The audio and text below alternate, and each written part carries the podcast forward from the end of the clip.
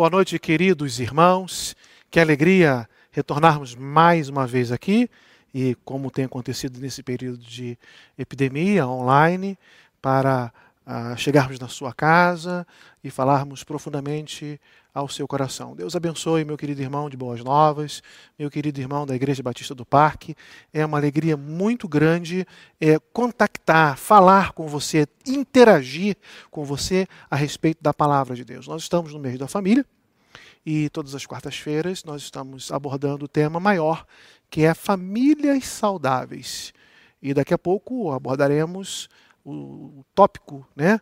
Abaixo do tema maior, que é a, a importância da Bíblia para a família.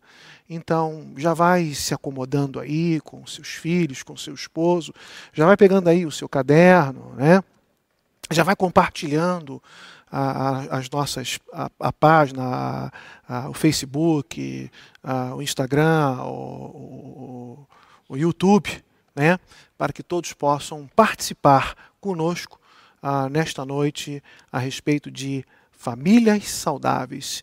Eu quero dizer para vocês que nós aqui, os pastores, pastor Wagner, irmã Marta, todos nós, toda a liderança da igreja, nós estamos com muitas saudades de vocês. Que Deus os abençoe. Tenha paciência, tenham paciência, por favor. Daqui a pouco tudo isso passa, tudo isso né, vamos superar isso e daqui a pouco estaremos reunidos, glorificando a Deus. Vai ser um novo tempo provavelmente um novo modelo, né, é, novos projetos a respeito do pós-pandemia. Mas estaremos aqui reunidos para juntos glorificarmos o nosso Deus. Vou pedir que o pastor Josaniel, estou aqui ladeado do pastor Josaniel, pastor Adalbérico aqui à minha esquerda, e nós vamos dar continuidade, mas o pastor Josaniel fazendo uma oração, por favor. Ah, Vamos orar. Deus eterno, te agradecemos pela oportunidade de estarmos juntos nessa noite, mesmo contemplando a tua igreja à distância, mas a tua palavra nos aproxima e o teu Espírito Santo nos une num só propósito, num só ideal: exaltar, glorificar, edificar a tua igreja, proclamar o teu evangelho e construirmos e estabelecermos o teu reino na face da terra. Pai eterno, nós te louvamos pela oportunidade, pedimos a tua bênção, a direção do teu Espírito Santo sobre este momento, especialmente na vida dos nossos queridos irmãos, tanto nossos, Igreja Batista Boas Novas, como Igreja Batista do Parque, os queridos e amados irmãos e irmãs, que a bênção do Senhor nesta noite seja ministrada sobre cada um. Aqueles que porventura passam por lutas e mesmo luto, que o Senhor com o teu Espírito Santo possa estar consolando, Amém. fortalecendo e iluminando. Amém. Pai eterno, nós te adoramos e te bendizemos em toda e qualquer circunstâncias, porque o Senhor é Deus, digno de ser louvado. Por isso, nos colocamos no teu altar nesta noite e pedimos a direção do teu Espírito Santo, tanto para este momento de devoção, quanto os momentos que se seguem na vida de cada um dos teus filhos e filhas. Receba a nossa adoração nessa noite, a meditação que faremos na tua palavra, que é de suma importância para a construção das nossas vidas, da nossa espiritualidade, das nossas emoções, do nosso ser como um todo. Que o Senhor nos ilumine através da tua palavra e que o Senhor receba a nossa adoração, porque ela é feita em nome daquele que tem o poder e a graça, o Senhor Jesus. Amém e amém. Amém. amém. Pastor Josaniel, aproveita e já dê uma saudação a todos os nossos queridos irmãos, tanto da nossa igreja Boas Novas, hum. também da nossa igreja que temos abençoado e ajudado Isso. lá no parque, por gentileza. Queridos, boa noite. Desejo a, a graça e a paz do Senhor Jesus a todos e estamos aqui juntos para compartilharmos a palavra de Deus, estarmos orando, estarmos chegando até o seu lar e assim continuarmos com o nosso vínculo de fé, o nosso vínculo de amor e de peregrinação. Como peregrinos nesta terra, nós estamos caminhando, caminhando para o reino celestial. Mas enquanto estamos aqui, vivemos circunstâncias como essa, de distanciamento, mas estamos juntos no sentimento, na fé e no desejo de honrar a Cristo Jesus. Que Deus esteja nos abençoando, cada um de vocês que nos acompanham. Amém. Obrigado, pastor José Nel. Também está conosco o pastor Adalbérico, que muito nos honra. É uma alegria estar lá diante desses dois grandes homens. Também vou pedir da mesma forma, pastor Adalbérico, que o irmão dê uma saudação uma calorosa para os nossos queridos irmãos. Fique à vontade. Amém. Amém. Obrigado, pastor Kleber. Obrigado pela, pelas palavras carinhosas conosco. Eu quero dar o meu boa noite a todos os irmãos que nos assistem nesta noite, da Igreja Batista Boas Novas, aos amigos que são fiéis companheiros aí, sempre acompanhando as programações online da Igreja Batista Boas Novas. E hoje também o nosso abraço caloroso e carinhoso para os nossos irmãos da IBP, Igreja Batista do Parque. E a nossa oração e o nosso desejo numa noite como essa é que a discussão aqui sobre o tema proposto para a noite realmente possa alcançar o teu coração, o coração da tua família e abençoar toda a tua casa. Que Deus abençoe vocês. O nosso muito obrigado pela companhia de cada um de vocês em mais uma noite. Amém. Obrigado, pastor José Niel, obrigado, pastor Adalbérico. E queremos é, lembrar aos nossos queridos irmãos, se você não está inscrito no nosso canal lá no, no YouTube, por favor faça a subscrição, acione lá o sininho, né, para que todas as vezes que é, é, entrar uma programação nova, você possa ser notificado pelo YouTube. Da mesma forma, no Facebook. Nós estamos transmitindo a programação desta noite, tanto no Facebook quanto no YouTube. E, por gentileza, uh, compartilhe.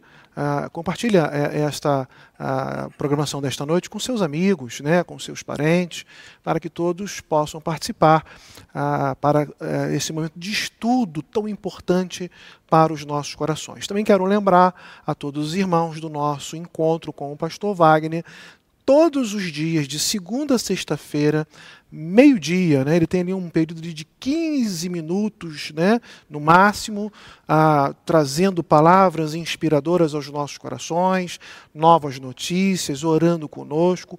É um momento muito oportuno para ouvi-lo todos os dias, de segunda a sexta-feira, ao meio-dia em ponto ele entra. Né? E aí nós matamos um pouco da saudade também do nosso pastor, e é um momento muito oportuno para todos nós.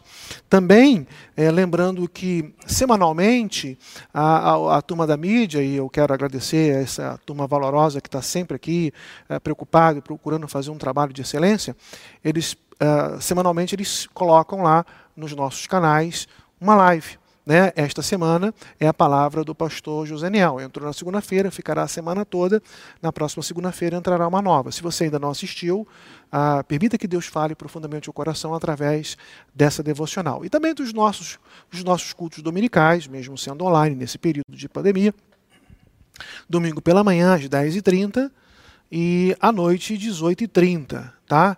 Então não se esqueça, comunica aos irmãos, aos demais irmãos, aos outros parentes, amigos, para que todos possam estar conosco, tanto na quarta-feira, também nas devocionais, também ao meio-dia na live com o pastor Wagner, bem como no domingo, domingo pela manhã às 10h30 e domingo à noite às 18h30, tá certo?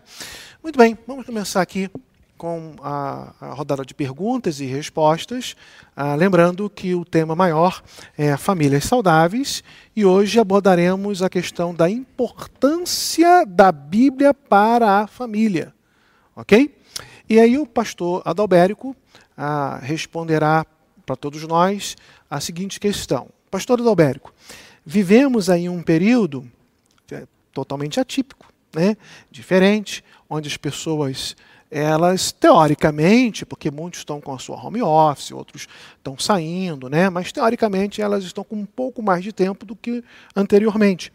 E assim elas acabam procurando novas programações, programação da nossa igreja, e, e, é muito normal nesse tempo em que muitas lives, muitas programações, muitos cultos online estão sendo transmitido, transmitidos, ah, os nossos irmãos acabam assistindo alguma coisa ou outra e procurando se alimentar. Mas, no meio dessa grande chuva de programações, às vezes alguma coisa é colocado ali que é contrário àquilo que nós pensamos, né? Então, alguns acabam é, tendo como pensamento que a Bíblia ela não é bem assim, a palavra de Deus de capa a capa, né? Que os milagres de Jesus não é bem assim, né? Essa, essa ideia de Jonas num, num grande peixe, ah, um casal só, enfim, né? Aí o que acontece? O filho acaba ouvindo isso, ou um pai, ou uma mãe, principalmente um filho, um adolescente, um jovem, e vai questionar os pais. Mas realmente a Bíblia é a palavra de Deus? Tudo que está ali registrado, né? será que a Bíblia é importante para nós?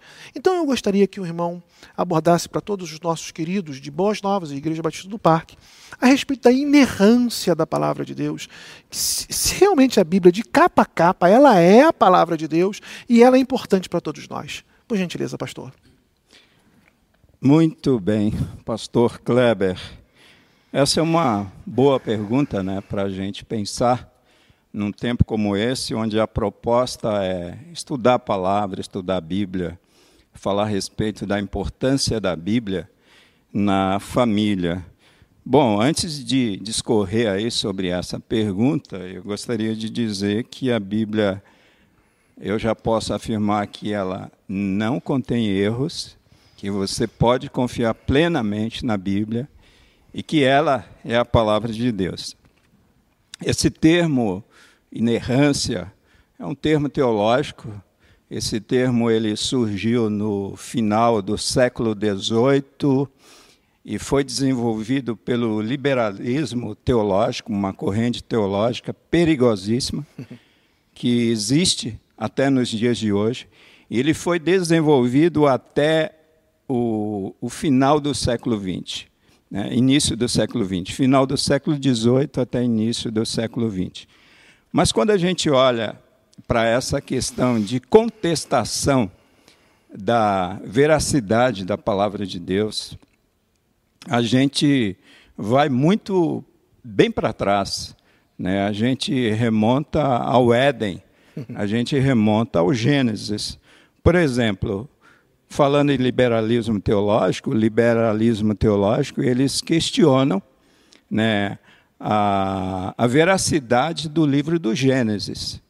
Bom, se nós colocarmos em xeque a veracidade do livro do Gênesis, que vai falar a respeito da criação, vai falar inclusive a respeito da criação do homem, vai falar a respeito da queda, do homem, nós comprometemos todo o conteúdo da Escritura Sagrada. Com certeza. Né? Se a gente pensar que o Gênesis, e de fato o Gênesis está falando a respeito de que o homem foi criado à imagem e semelhança de Deus, ou seja, o homem ele não é fruto de uma bactéria, de uma explosão. Quando a gente olha, por exemplo, toda a capacidade que o ser humano tem, a gente só pode chegar à seguinte conclusão: que o ser humano é fruto da obra do coração de Deus. Não tem como negar isso. Então, quando a gente nega, por exemplo, o livro do Gênesis, a gente está negando todo o projeto de salvação de Deus para a humanidade. Se eu negar o livro do Gênesis, eu, a, a cruz de Cristo, o Calvário, o sacrifício de Jesus não tem valor nenhum né? porque o sacrifício de Jesus, a obra de Jesus Cristo na cruz do Calvário, está ligada diretamente àquilo que aconteceu lá no livro do Gênesis, que vai falar a respeito da queda. E por falar no Gênesis, essa questão das dúvidas com relação à veracidade da palavra de Deus, a gente pode observar lá em Gênesis capítulo 3, versículo 1 até o versículo 4, que a palavra de Deus ela foi sempre colocada em dúvidas a partir desse momento, a partir do Gênesis e pelo próprio diabo. O diabo ele sabe que a palavra de Deus, ela é poderosa, ela é poderosa para criar. Deus cria o universo, Deus cria através da sua palavra. Deus disse: haja e ouve, haja luz e ouve luz.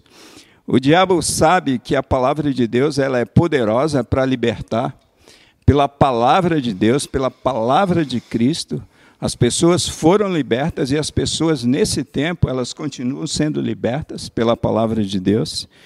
A palavra de Deus é poderosa para transformar a vida de pessoas. O ser humano, a partir da comunhão com Deus, através da palavra de Deus, Deus falando ao coração desse homem, essa palavra tem o poder de transformar. O diabo sabia disso. É, a palavra de Deus ela é poderosa para aperfeiçoar o ser humano. Quando a gente olha para Efésios capítulo 4, por exemplo, quando a gente observa ali os dons que Deus deu aos, aos, aos seus servos, são dons do ensino, relacionado ao ensino, e essa palavra que nós recebemos desses homens de Deus nos ensinando é para que nós sejamos aperfeiçoados. E essa palavra de Deus, ela é poderosa para trazer vida. Hoje, por exemplo, a sociedade experimenta processos de morte, mortes de princípios, de valores éticos e morais, tudo por ignorar tudo por colocar em dúvidas a palavra de Deus. E lá no Éden, o diabo ele lança essas dúvidas, né? Certamente vocês não irão morrer.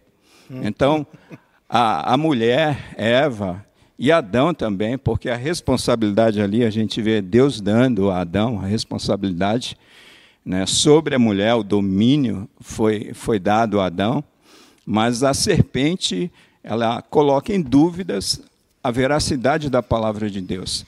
Então a gente observa que isso é, é de muito tempo para trás, isso não é algo novo que nós encontramos. Com relação a essa veracidade, autenticidade da palavra de Deus, por exemplo, Jesus afirma na parábola do semeador que o diabo ele tem o poder de roubar a palavra de Deus do coração dos homens. Você já imaginou sobre isso?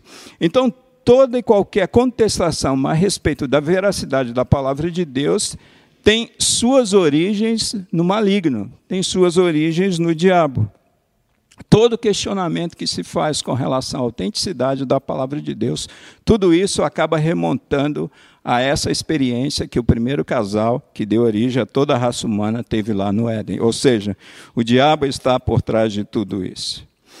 É, eu gostaria de falar também a respeito da fé na palavra de Deus. Né?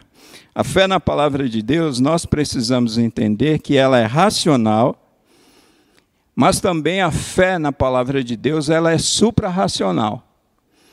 Ela é racional porque Deus ele fala ao nosso intelecto, ele fala à nossa mente. E ela é suprarracional porque haverá momentos na palavra de Deus que eu vou ter que crer apesar da razão. E isso é uma obra sobrenatural de Deus no coração do homem. É Deus transmitindo a sua verdade através da razão, mas trazendo luz à sua palavra através do seu Espírito Santo. Por exemplo, muitas pessoas que nós conhecemos, elas conhecem a palavra da salvação, elas conhecem a mensagem da salvação mas elas conhecem no intelecto. Essas pessoas conhecem na razão. E é necessário uma obra sobrenatural de Deus produzindo fé no coração do ser humano, para ele entender que aquilo que aconteceu lá na cruz do Calvário, há mais de dois mil anos atrás, foi por amor à sua vida. E essa conclusão, essa conclusão que nós chegamos a partir daquilo que nós podemos ver na palavra de Deus só é possível através da ação do Espírito Santo. E essa fé produzida pelo Espírito a partir dessa palavra que chega ao nosso intelecto. Então é possível que muitas pessoas conheçam a história da salvação, a história do Messias, a história do Salvador, mas ela só fica na razão. E aí a gente precisa entender que a salvação compreende a questão fé. E a questão fé, ela também é suprarracional. Né? Por exemplo, a questão, a questão do dilúvio, a questão da travessia do povo de Israel, do povo de Deus no Mar Vermelho. Existem momentos na palavra de Deus que a minha razão não consegue alcançar. E aí é necessário fé, uma fé genuína, uma fé que é produzida pela ação do Espírito Santo de Deus em nós. E a Bíblia vai dizer que pela graça sois salvos por meio da fé. Isto não vem de vós, é dom de Deus. tanto a salvação quanto a fé. Então, se existe alguma coisa na palavra de Deus que você tem dúvidas, peça para Deus fé no teu coração, que você assim irá além dessa razão. Terceiro, eu queria dizer para os irmãos e amigos que a Bíblia ela testifica a respeito de sua autenticidade, uhum. da sua veracidade. Por exemplo, quando a gente observa a oração sacerdotal de Jesus em, em João, capítulo 17, Jesus vai dizer: é, santifica-os na verdade, a tua palavra é a verdade. Quando a gente observa Paulo escrevendo a Timóteo, Paulo vai dizer: toda a escritura é divinamente inspirada e poderosa. E quando a gente observa o texto de Pedro, quando ele escreve a sua segunda carta, no, no, capítulo 1, versículo 20, ele diz assim: Acima de tudo, saibam que nenhuma profecia da Escritura jamais foi inventada pelo próprio profeta, porque jamais uma profecia veio de vontade humana, foi o Espírito Santo que, quem lhes concedeu mensagens verdadeiras da parte de Deus. Primeira coisa que nós precisamos entender com um texto como esse foi Deus que escolheu homens santos da sua parte para transmitir essa mensagem. E muitas vezes a gente ouve algumas pessoas dizer assim, pastores, mas homens são falhos. Mas é interessante quando nós olhamos para a harmonia que há entre a palavra de Deus, tanto escrita lá no Antigo Testamento quanto no Novo Testamento, nós po podemos ver que Deus ele preservou a integridade da sua palavra, apesar do que, apesar das épocas diferentes, apesar de culturas diferentes e apesar desse olhar histórico de cada personagem, apesar da própria cultura e do próprio tempo de cada personagem histórico. E isto não comprometeu a integridade e a veracidade do texto bíblico, do texto sagrado. A Bíblia, amados, ela não contém erros. Às vezes você encontra um texto como, por exemplo, nos evangelhos, os evangelhos reunidos que falam a respeito do cego de Jericó. Só um exemplo para a gente observar nesta noite. É, um autor vai falar que foram dois cegos. Um outro uhum. autor vai dizer que foi um cego e foi Bartimeu. Então, pastor, é, é verdade? O que é verdade? Né? É, é verdade, sim, foram dois cegos. Agora, houve um olhar diferenciado de um autor para o outro. Um autor ele salienta Bartimeu, que falou pelo outro cego. Então, quando a gente observa e observando esses textos, analisando, a gente chega à conclusão que, de fato, não existe erros ali. É a maneira como eu interpreto, a maneira como eu olho para aqueles textos, existem regras que eu preciso entender de interpretação da própria palavra de Deus. Esse é um dos textos que nós encontramos na Bíblia. É, uma coisa importante que a gente precisa entender que pode haver o que erro de traduções. Quando você observa o texto original bíblico, os escritos originais, a Bíblia, a palavra de Deus, não contém erro. O que a gente precisa entender é que existem diversas traduções, é, versões, que assim nós chamamos, da Bíblia, da palavra de Deus. E a gente precisa entender que algumas traduções elas são mais enfraquecidas. E uma das razões porque são mais enfraquecidas, quando a gente olha, por exemplo, a questão da nossa própria língua portuguesa diante do texto hebraico, do texto grego, o koiné, o texto original. A gente observa o que? A gente observa que o texto original, o significado é muito mais profundo da verdade que Deus queria transmitir. Então, às vezes, a nossa própria língua portuguesa não consegue alcançar. Muito bem, dá vontade de continuar falando, continuar, seguir falando sobre esse tema que, que é muito bom para nós. Mas, diante daquilo que eu pude falar para vocês nessa noite, talvez uma pergunta, né? como eu falei a respeito de traduções, de versão da Bíblia, é, qual tradução, qual versão, pastor, eu poderia utilizar né, sem medo de errar, sem medo de incorrer em erros? É, tem uma é, tradução que eu gosto muito, que é a Almeida Revista e Atualizada. é, é uma tradução que se aproxima muito dos originais. Inclusive, quem gosta de teologia reformada é, gosta de usar essa tradução. Outra tradução que eu gosto muito, que eu percebo que se aproxima muito dos textos originais, é a King James. King James, agora tem a King James atualizada. Então são traduções aí da Bíblia que você pode lançar mão e sem temer estar diante da palavra de Deus, que é inerrante. Então não tenha dúvidas, a Bíblia é a verdade e a Bíblia é inerrante. Se alguma dúvida houver no coração, saiba que existe um ser pernicioso por trás dessa dúvida, chamado diabo. É ele que coloca em xeque, sempre colocou em xeque, a veracidade e a autenticidade da palavra de Deus. Que Deus abençoe todos vocês. Obrigado, pastor Adalbérico. E quando a gente vê uh, o próprio Senhor Jesus Cristo citando uh, Abraão, citando Jonas, citando Davi, dando a autenticidade de que toda a palavra de Deus ela é de Deus, né? É redundante. Amém. Muito obrigado pela sua palavra, muito obrigado por esse momento tão especial, tá bom? Eu queria falar para vocês, queridos irmãos de Boas Novas, queridos irmãos da Igreja Batista do Parque, é, no sentido de gratidão ah, pelas suas vidas e fidelidades na contribuição, na devolução dos dízimos e ofertas. Nós temos ainda ah, uma série de compromissos até o final do mês e nós queremos incentivá-los, queridos irmãos, a respeito da fidelidade continuem, tá, sempre é projetado o número das nossas contas aí embaixo. Você pode ver aí embaixo aí agora aí, ó, a, Santander, desculpa, é Bradesco, é Santander, Itaú e a Caixa ainda precisa usar óculos, né? Mas está aí, as contas estão aí embaixo. Por favor, é, copie ou tire uma foto dessa tela.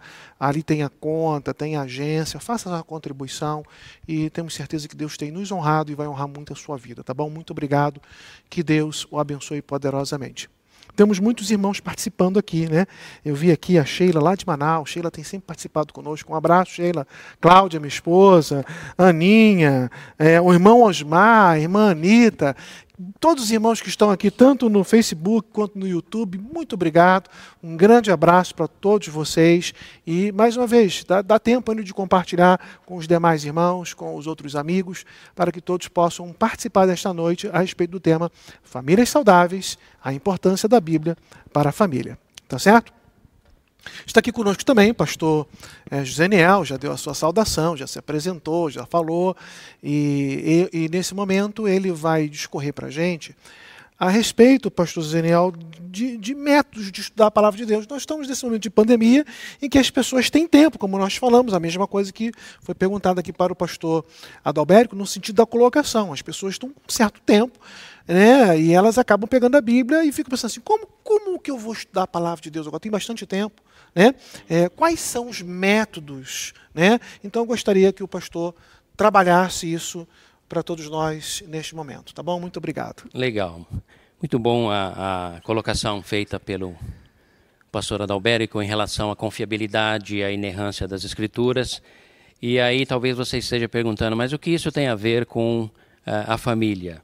Tem tudo a ver, porque é em cima dessa verdade que nós construímos ou sobre areia ou sobre a rocha. a rocha. E o que eu pretendo colocar, explanar um pouquinho mais, ou expandir no, no pensamento, saber que a Bíblia é inerrante, saber que ela é plenamente confiável na sua totalidade, não garante a mim e a você uma construção é, sólida. É bem por isso que em Mateus 7, Jesus conclui o Sermão do Monte dele, começa no, no capítulo 5, falando exatamente da importância não apenas de ter ciência da confiabilidade, da inerrância, da, da originalidade segura e verdadeira da palavra de Deus, mas transportar ela para o campo prático e para que esse, esse transportar para o campo prático aconteça, é preciso que haja, a Escritura chama de meditar, de estudar, de observar. de fazer interpretações. E existem alguns métodos que todos nós podemos utilizar, seja para elaborar a, a, exposição de um texto, num, numa devocional, numa pregação, ou mesmo para sua edificação pessoal. Você pode usar o método indutivo, por exemplo, onde você deixa o próprio texto falar por si. É a Bíblia falando de si mesma. A Bíblia esclarece a Bíblia. Isso é chamado do, do, método indutivo. Ou você pode ter uma ideia e que você gostaria de se, eh, ter esclarecimento com base na escritura. Aí já é o método dedutivo. Então, existem vários métodos, partindo sempre desse princípio. Eu estou me relacionando com Deus através da Bíblia. Então, esse ponto é muito importante. A Bíblia não é um fim em si mesma. Você pode aceitar, defender, abraçar a inerrância tudo, ótimo. Mas você precisa também compreender que a Bíblia é um meio, ela não é um fim em si mesma. Por que isso é importante?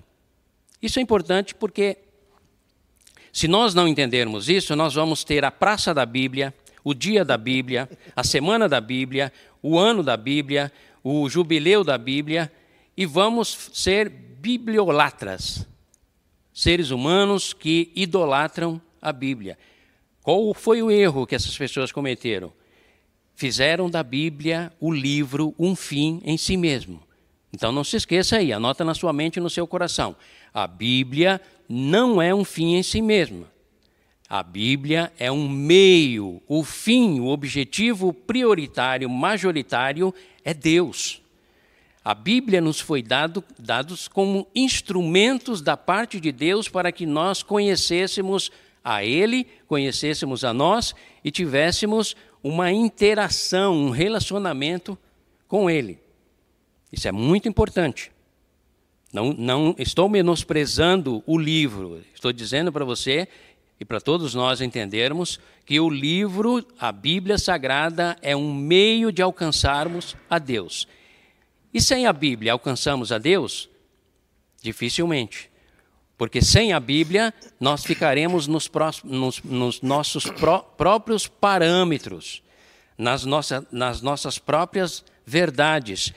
E aí cometeremos erros, porque cairemos no achismo. Então, seja o método indutivo ou o método dedutivo, você precisa fazer a seguinte observação com a Bíblia. Você vai observar, você vai interpretar e você vai aplicar. São três palavras. Na observação, você vai ler o texto, não uma vez só, no mínimo três vezes. E aí, através da observação, você vai separar palavras-chave para você ter uma compreensão do texto. Observar, lendo atentamente, você vai interpretar com base no contexto histórico da narrativa, o contexto onde os fatos aconteceram, e aí você vai para o terceiro passo, que é a aplicação. O que, que se faz na aplicação? Você pergunta para o texto: o que esse texto tem a ver comigo? Que mensagem ele está me trazendo? Há alguma promessa que eu deva tomar posse ali? Há alguma admoestação, alguma exortação, Há algum apontamento de pecado, de conduta ética ou moral que eu deva adotar? Isso você faz na aplicação. Então é muito simples, grava aí na sua mente. Você vai observar o texto através de uma leitura minuciosa, você vai interpretar o texto de acordo com o contexto anterior e o contexto posterior do, da época, e você vai fazer a aplicação à sua vida. Dá trabalho, não dá? É por isso que Jesus diz que é construir sobre a rocha. Porque quem quer construir sobre areia, às vezes até declara amor à Bíblia, mas pouco sabe a respeito da Bíblia. Faz da leitura bíblica um fim em si mesmo. E acaba não tendo os resultados, tem resultados, mas eles são a quem? Na verdade, construir a casa, construir a sua família, construir a devoção, a espiritualidade da sua família, dos seus filhos, da sua esposa, maridão que está aí me ouvindo, dá trabalho. Dá trabalho. Passa pela leitura bíblica. É por isso que o Salmo 1 diz que bem-aventurado é o homem que não anda segundo o conselho dos ímpios, não se detém no caminho dos pecadores e nem se assenta na roda dos escarnecedores. Você faz, você não fa, você faz tudo isso, né? Não faz, não faz, não se assenta e tal, ótimo. E a segunda parte? Antes tem o seu prazer na lei do Senhor. E na sua lei, que é a palavra, medita, faz observação, faz interpretação e faz aplicação na sua vida medita de dia e de noite. Aí vem o resultado.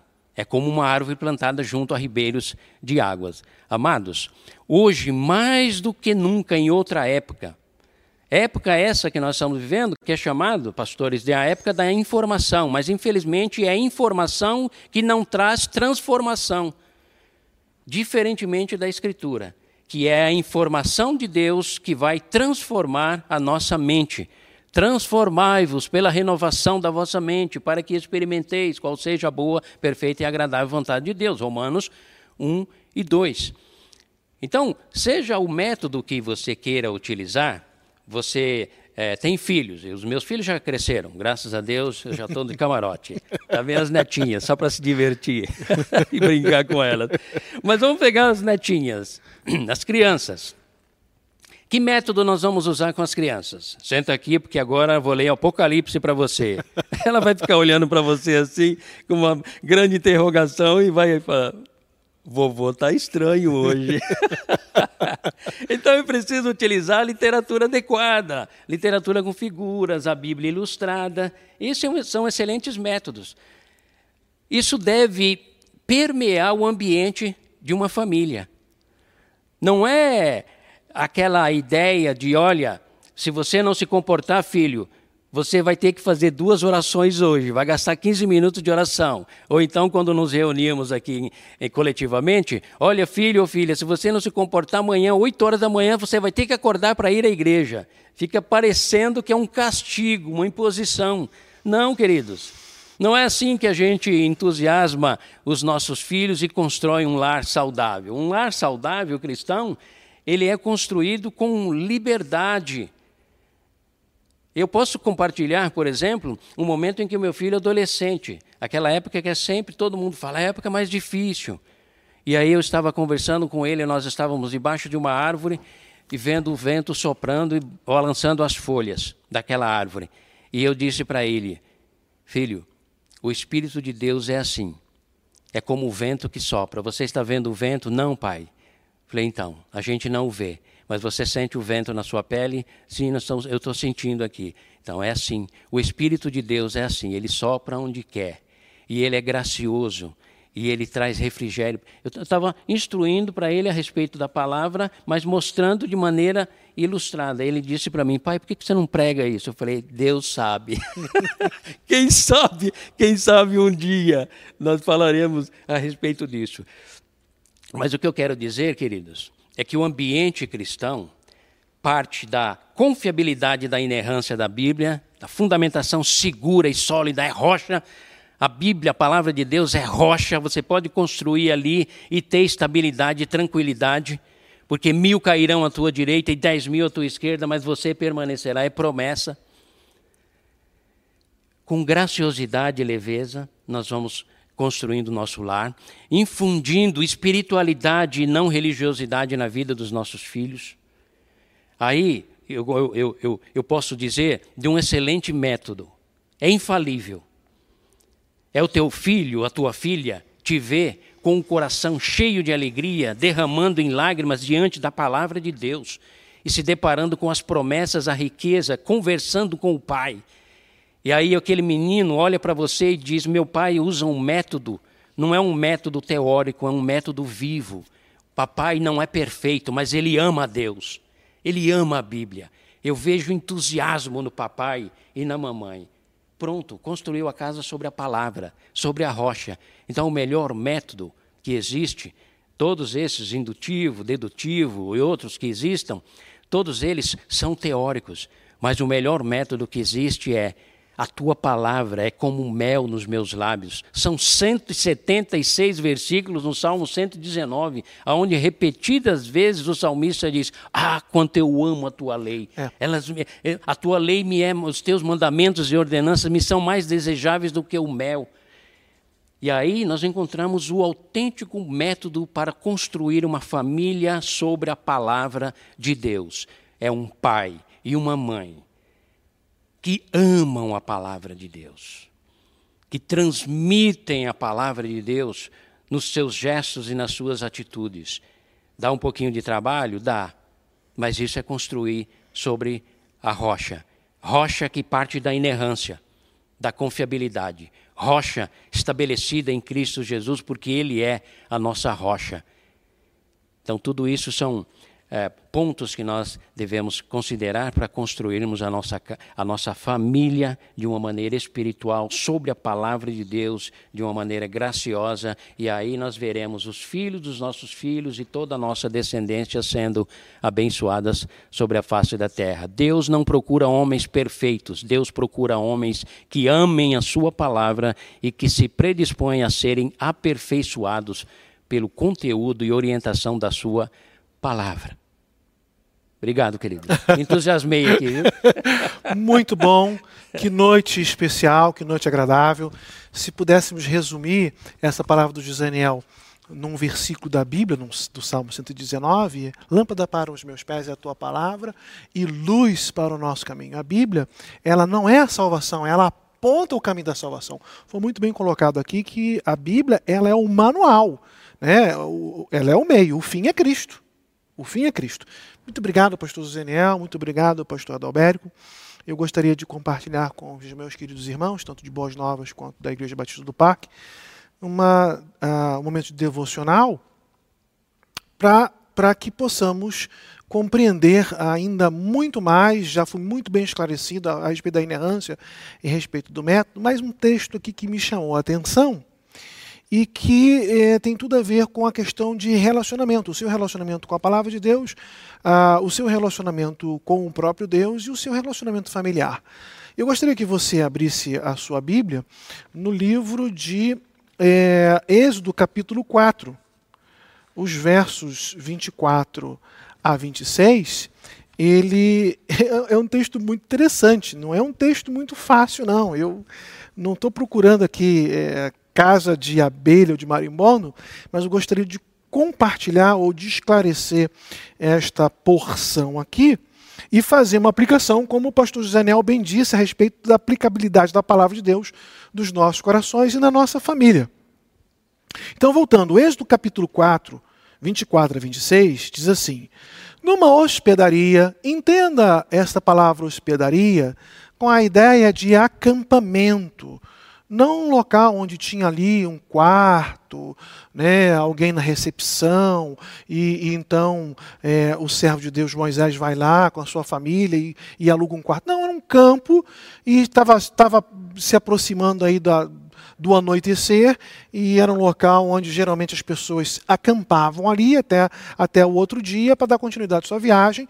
Então a ideia é essa: num acampamento ou numa hospedaria, ao longo do caminho, o Senhor foi ao encontro de Moisés e procurou matá-lo.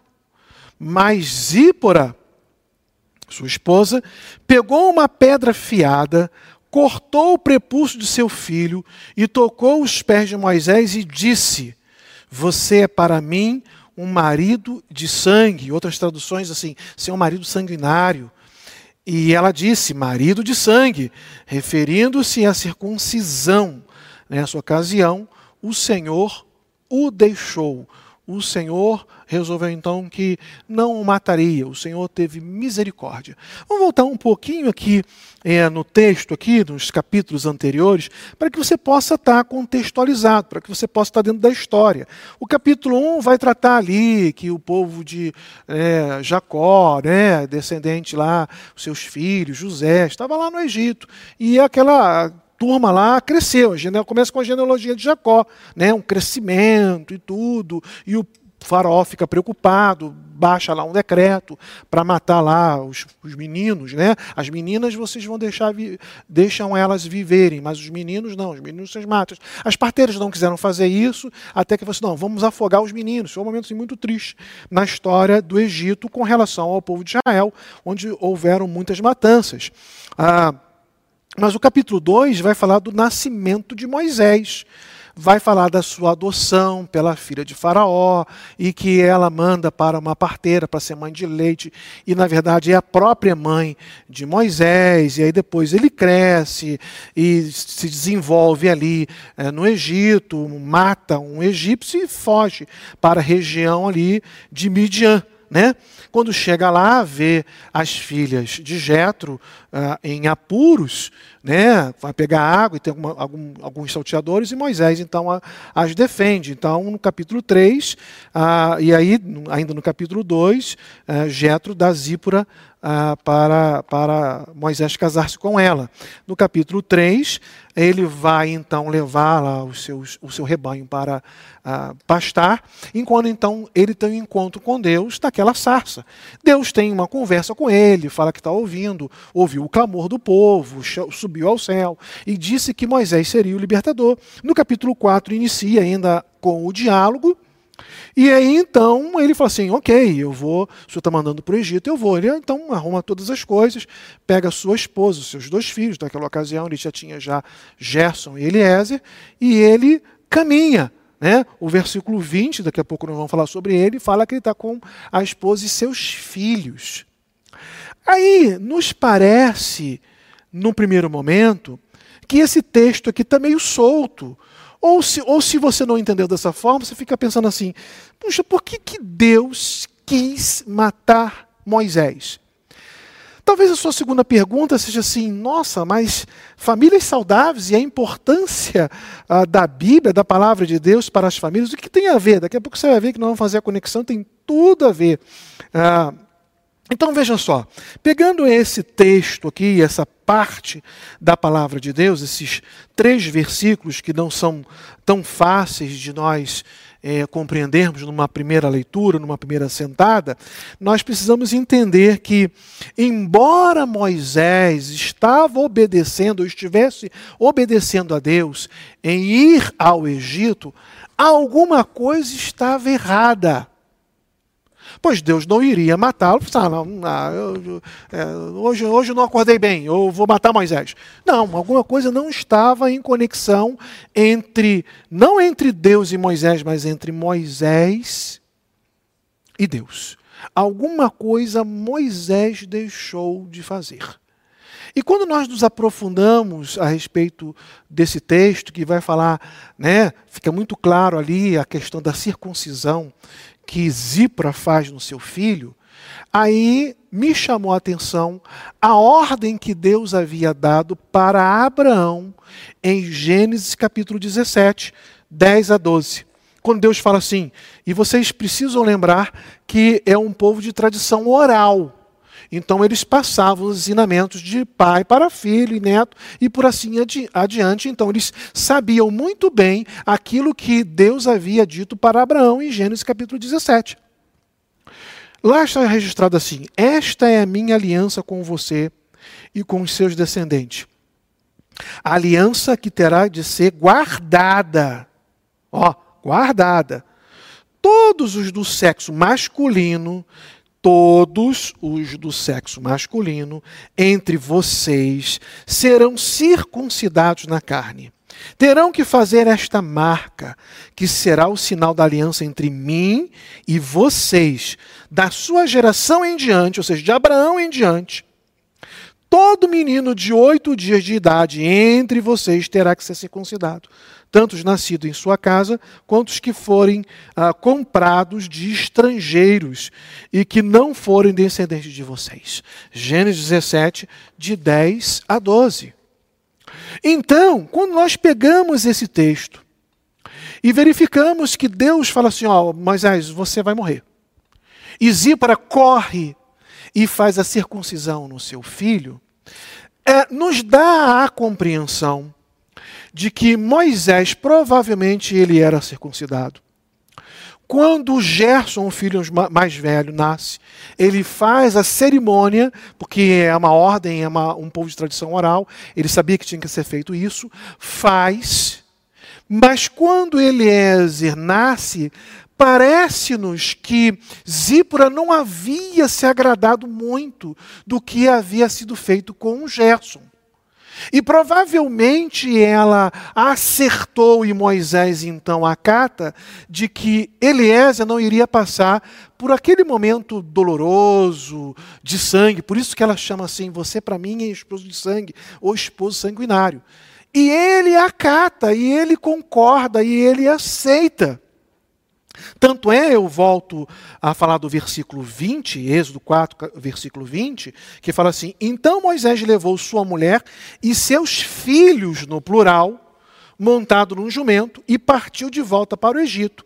Mas quando chega no versículo 25, porque o 24 diz que Deus iria matar Moisés, no versículo 25 fala assim: Mas Zípora pegou uma pedra afiada e cortou o prepúcio do seu filho, no singular então, dá-nos entender aqui a interpretação de que Moisés tenha feito com Gerson a cerimônia que Deus havia dito para fazer lá em, em, Gênesis capítulo 17, dando a ordem para Abraão.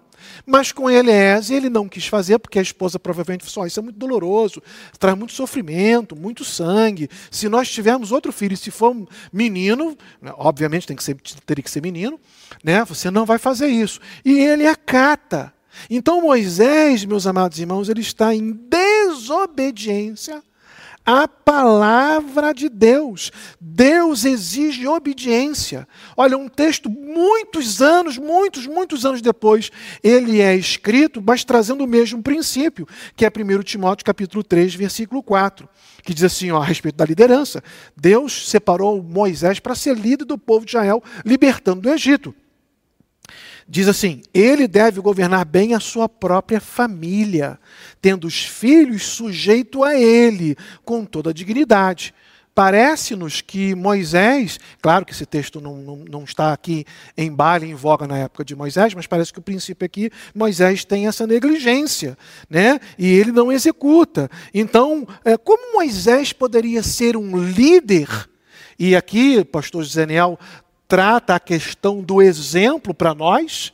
Como Moisés poderia ser um exemplo no, de, dentre o povo, o libertador, daquele que em um, em um momento e num aspecto está sendo desobediente a um decreto da própria palavra de Deus? Como ele seria um líder para o seu filho? Então, pai, o senhor faz a cerimônia no meu irmão Gerson, mas o senhor não faz essa cerimônia em mim, eu estou também debaixo de desobediência. Como seria um exemplo de líder para o povo que iria libertar? Então, como ele não estava sendo líder, Deus então resolve, de uma maneira assim bem forte, chamar a atenção da família, mostrando que Moisés, como líder, está em desacordo. Ah, os, os, os, estudiosos eles têm a tendência de dizer que provavelmente foi com uma ferida mortal ou com uma doença em que ah, Moisés é, sofre por essa situação de morte e quando então Zípora faz então a cerimônia da circuncisão e coloca lá os pés de Moisés, Deus então recolhe a sua mão e num ato de misericórdia ah, o salva e ele não morre.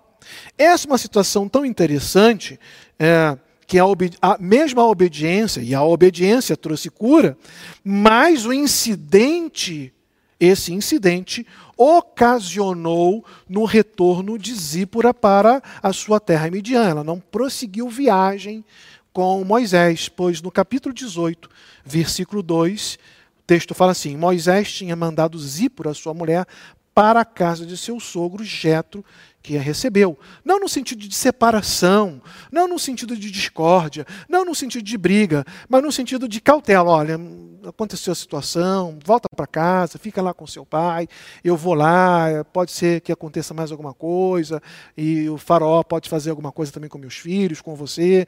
Não sei, não sei o que, que passou na cabeça dele, mas não foi uma questão de discórdia, nem de divórcio, nem de separação. Foi como um acordo, ela volta para casa, Moisés então está curado, mas aqui, meus amados irmãos, eu quero trazer aqui alguns princípios, ou, ou, ou o que eu aprendo com esse texto, a, a respeito até de fazer o link à importância da Bíblia para nós. Em primeiro lugar, nós precisamos vigiar cuidadosamente nossos próprios corações para que o afeto por qualquer relacionamento não prevaleça sobre o nosso amor por Deus e a obediência à Sua palavra. E esse relacionamento, então, que nós estamos priorizando, venha nos afastar do nosso dever para com Deus e para com a Sua palavra. Então, a Bíblia é muito importante porque ela aponta a questão de um relacionamento maior que eu preciso ter com Deus e eu não posso colocar nenhum outro relacionamento em superioridade ao meu relacionamento com Deus. Nem com minha esposa, nem com meus filhos, nem com meu pai, nem com minha mãe. Nada suplanta o meu relacionamento com Deus. E nos parece que Moisés entra no acordo, nas entrelinhas, por ela ter feito a cerimônia que a autora não tivera feito né, de que ele acatou. Não, não vai fazer isso com Eliezer, e provavelmente ele tenha acatado, e Deus então ah, ah, faz isso com ele. Né? Agora veja só, como a questão de, uh, de relacionamento né, é, que nós precisamos manter com Deus, isso precisa ser algo superior nas nossas vidas. Eu trago aqui é, a, a experiência de Jesus quando ele é deslocado para o deserto para ser tentado. Você vai observar que por três momentos Satanás profere alguma coisa e Jesus dá três respostas. Né? A primeira situação é que Satanás está tentando fazer com que Jesus venha colocar as suas necessidades pessoais acima de sua necessidade de Deus. E ele vai responder assim: nem só de pão viverá o homem. Mateus 4,4 mas de toda palavra que procede da boca de Deus. Por que, que isso é importante? Porque Jesus não está proferindo apenas uma frase, pronto, pronto e acabou. E, e, se tivesse feito isso, estaria muito bem, bem, porque ele é Jesus, ele é o próprio Deus. Mas o nosso Senhor Jesus Cristo está citando um texto da palavra de Deus para nos ensinar nesta noite de que nós precisamos dar a devida importância à palavra de Deus nas nossas famílias. Ele está citando Deuteronômio, capítulo 8, versículo 3. Depois confere lá, anota aí no cantinho. Deuteronômio 8, versículo 3, vai dizer que nem só de pão viverá o homem. E aí Satanás vem com uma outra tentação para dizer que ah, ah, o seu relacionamento com Deus, ele era superficial, não, não, não, não precisava ser tão profundo. E aí Jesus, lá em Mateus capítulo 4, versículo 7, ele fala assim, ó, também está escrito, Satanás, não põe à prova o Senhor, seu Deus. E mais uma vez o Senhor Jesus Cristo está citando a palavra de Deus. E agora ele cita Deuteronômio 6,16. Quer anotar aí no cantinho? Deuteronômio 6,16. Jesus dando a devida importância. Mas só interessante que não é só Jesus que está dando a devida importância, mas todos os estudiosos eles corroboram de que é, José, como pai, né, mesmo sendo adotivo, ele tem uma importância muito grande dar profundos ensinamentos ao Senhor Jesus Cristo, e esses ensinamentos ficaram registrados na sua mente, no seu coração. E ele está citando aquilo que ele também aprendeu, Deuteronômio 8:3, Deuteronômio 6:16, mas o diabo lança uma terceira tentação, e ele, ele dando a ideia assim, ó, é, é, de que é, alguma coisa poderia ser superior ao nosso relacionamento com Deus. Essa é a tentação. E aí o, Jesus derruba, dizendo que não tem nada superior ao nosso relacionamento com Deus através da sua palavra. A palavra como meio, como o pastor Daniel nos ensinou nesta noite. Né? E Deus sendo o fim de todas as coisas, Cristo. Mas lá em Mateus capítulo 4, versículo 10, ele fala assim: retire-se, Satanás, pois está escrito: adore o Senhor o seu Deus, e só a Ele preste culto. Irmãos, não tem nada superior. A sua namorada não é superior à palavra de Deus. O seu namorado, os jovens estão aí encantados. Ela é minha princesa. Ah, ele é meu príncipe. Ok, tudo bem, há um momento de encantamento, há um momento de romantismo, mas nada pode suplantar a palavra de Deus. Nem Netflix agora, meus amados irmãos, nem nenhum documentário, nem nenhum filme. Você precisa separar um tempo em família para fazer a sua devocional, para fazer o seu culto diário, para você aprender a palavra de Deus, para que você possa saber, como diz ah, o nosso servo de Deus, a defender a razão da sua fé, porque o Senhor Jesus Cristo nos ensina isso, porque ele defendeu, porque ele sabia, porque ele colocava o seu relacionamento com Deus e com a palavra de Deus em primeiro lugar. Ah, se não me engano, foi o pastor Adalberto que citou semana passada a respeito de Eli, e eu, eu cito novamente a, a, a, esse próprio personagem, de que ele é acusado pelo próprio Deus de honrar mais os seus filhos do que o próprio Deus, lá em 1 Samuel capítulo 2, versículo 29. 1 Samuel capítulo 2, versículo 29. Por que vocês zombam do meu sacrifício, Deus perguntando, e da minha oferta que é, determinei ah, para a minha habitação. Por que você honra seus filhos mais do que a mim? Por que, que você honra seus filhos mais do que a mim? Deixando-os engordar com as melhores partes de todas as ofertas feitas pelos, pelo meu povo Israel. Você tem honrado mais a, a Deus? Você tem honrado a palavra de Deus como meio e Cristo como fim? Olha, a importância da Bíblia para a família, relacionamentos saudáveis. Você precisa dar devida importância. Moisés quase que passa por uma situação de óbito, porque ele negligenciou o que estava registrado lá em Gênesis capítulo 17. Mas, em segundo lugar, eu quero trabalhar com vocês o seguinte: a negligência, e aí eu estou fazendo aqui a citação da negligência de Moisés, a negligência é um sinal de menosprezo em relação à palavra de Deus e de insatisfação em relação à, à direção que ela dá. Meus amados irmãos, eu não posso ser negligente.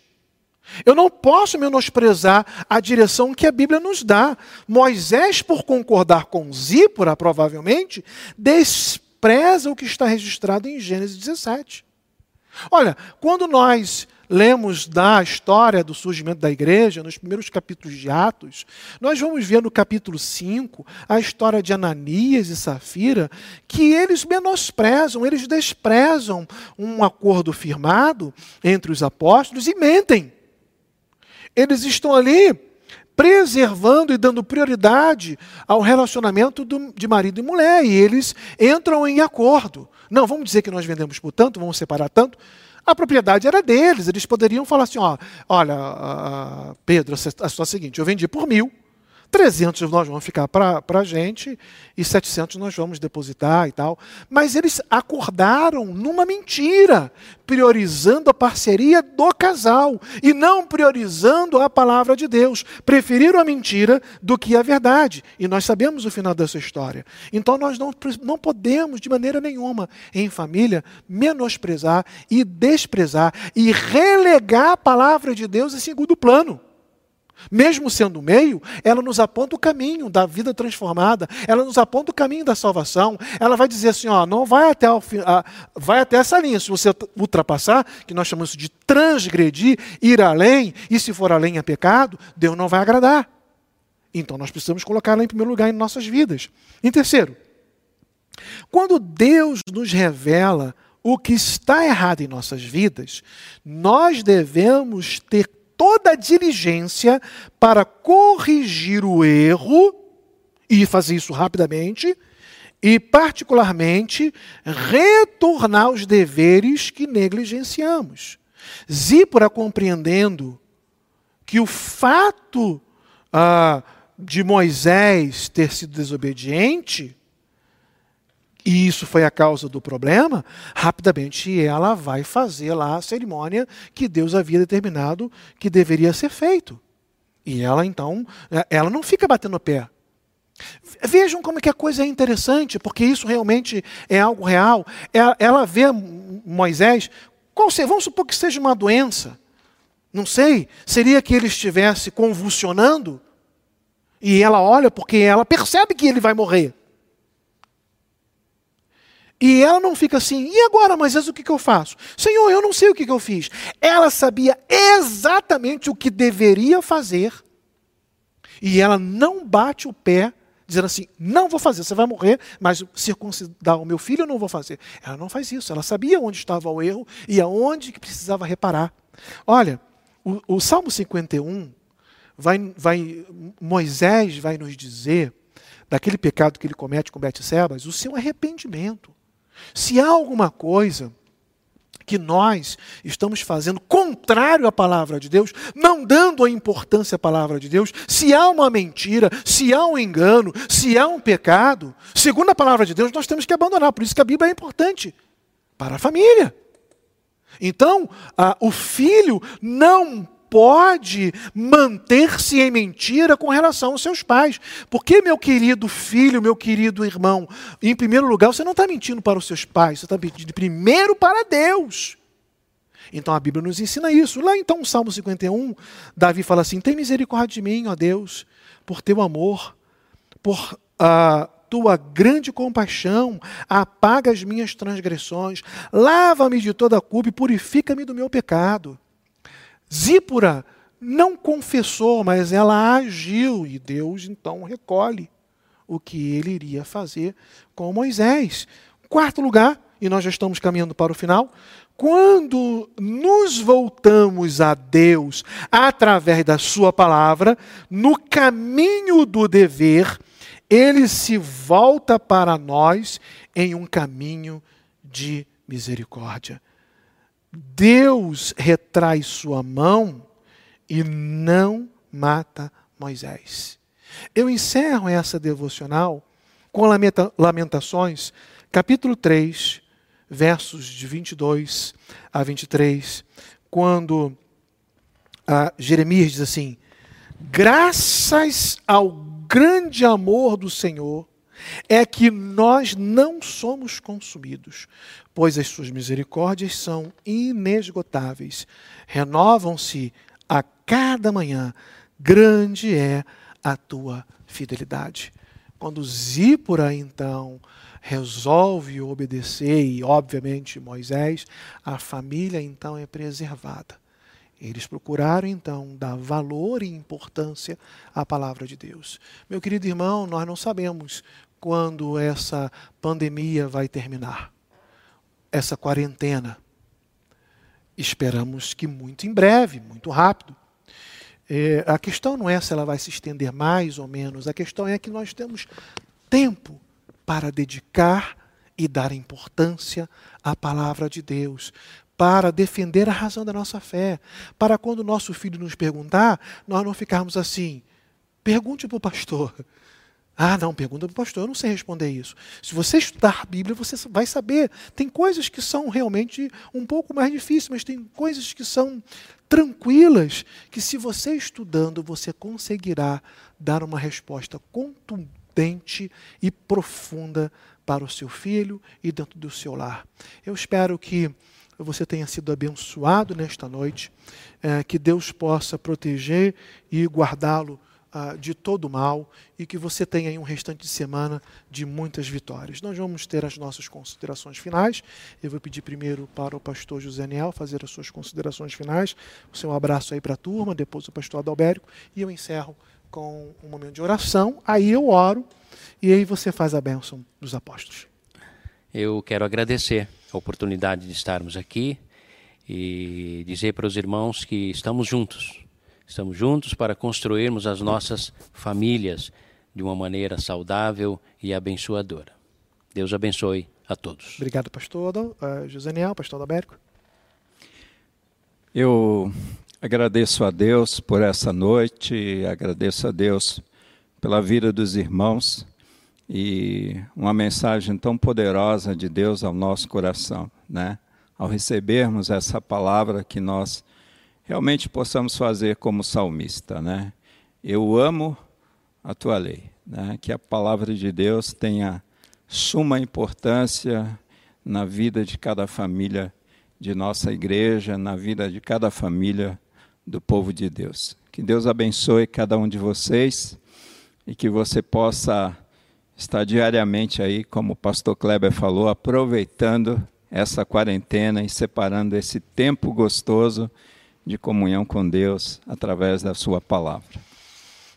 Queridos irmãos de Boas Novas e da Igreja Batista do Parque, obrigado por esse tempo que passamos juntos hoje e toda quarta-feira.